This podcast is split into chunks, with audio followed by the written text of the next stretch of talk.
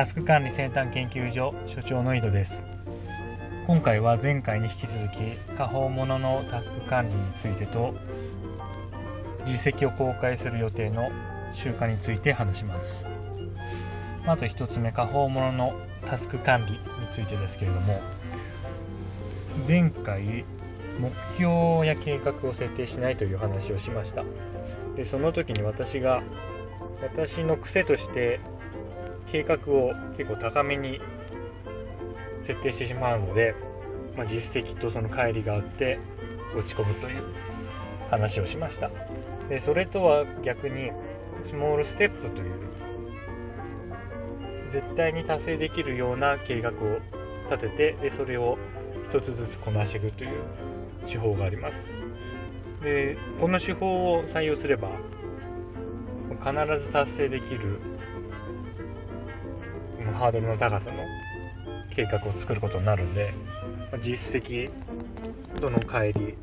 実際にやってみたけどできなかったから落ち込むっていうことはなくなります。でも私としては、ま、その方法もベストではないと思っていてなぜかというと、ま、絶対にクリアできるハードルの計画っていうのはすごい、まあ、こういったら元も子もないんですけども簡単すぎる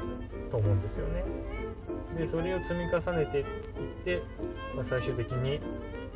目指すべき目指したいレベルの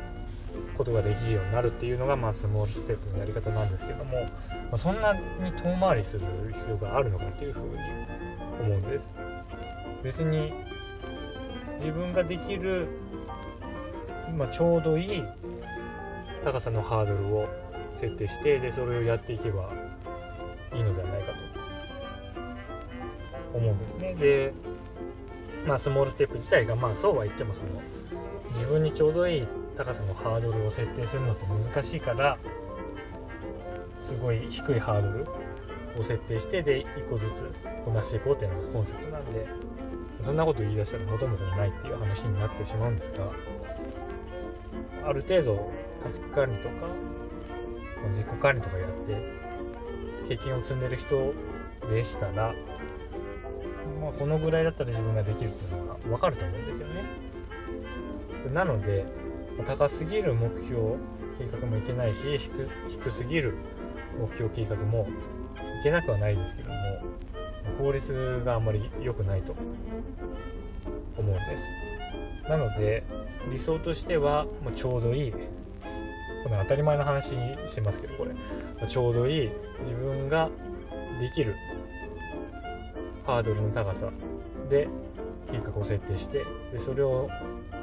達成していけばいいのではないかなって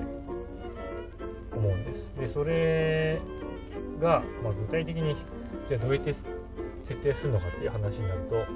と設定すると難しくなっちゃうんですよ。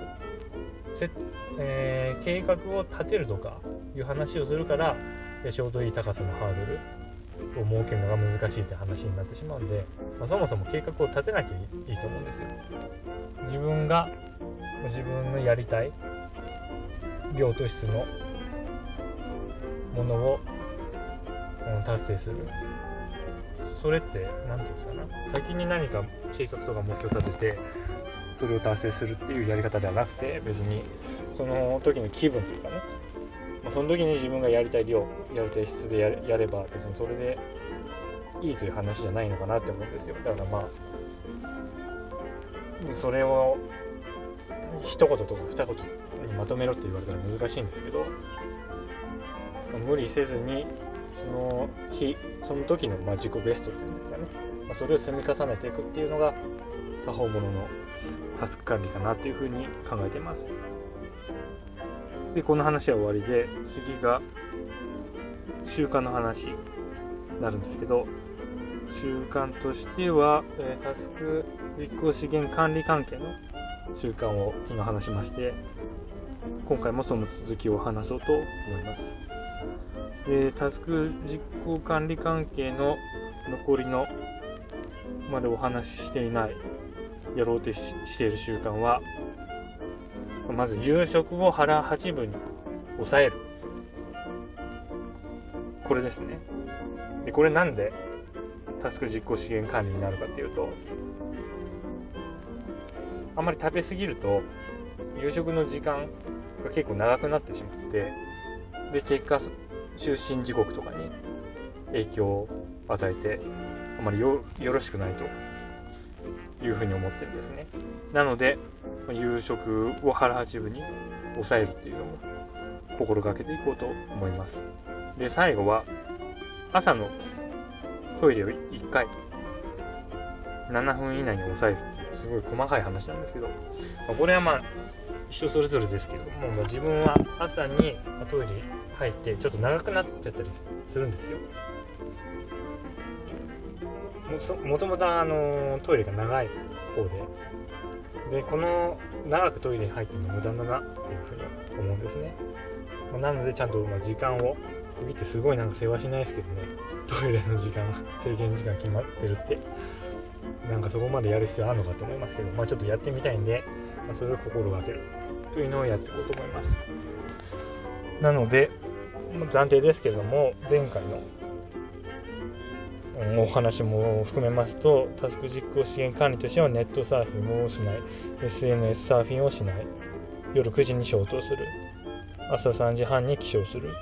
夕食を腹八分に抑える朝のトイレを1回7分以内に抑えるこれを心がけていこうと思います。今回は以上です。それでは良いタスク管理を。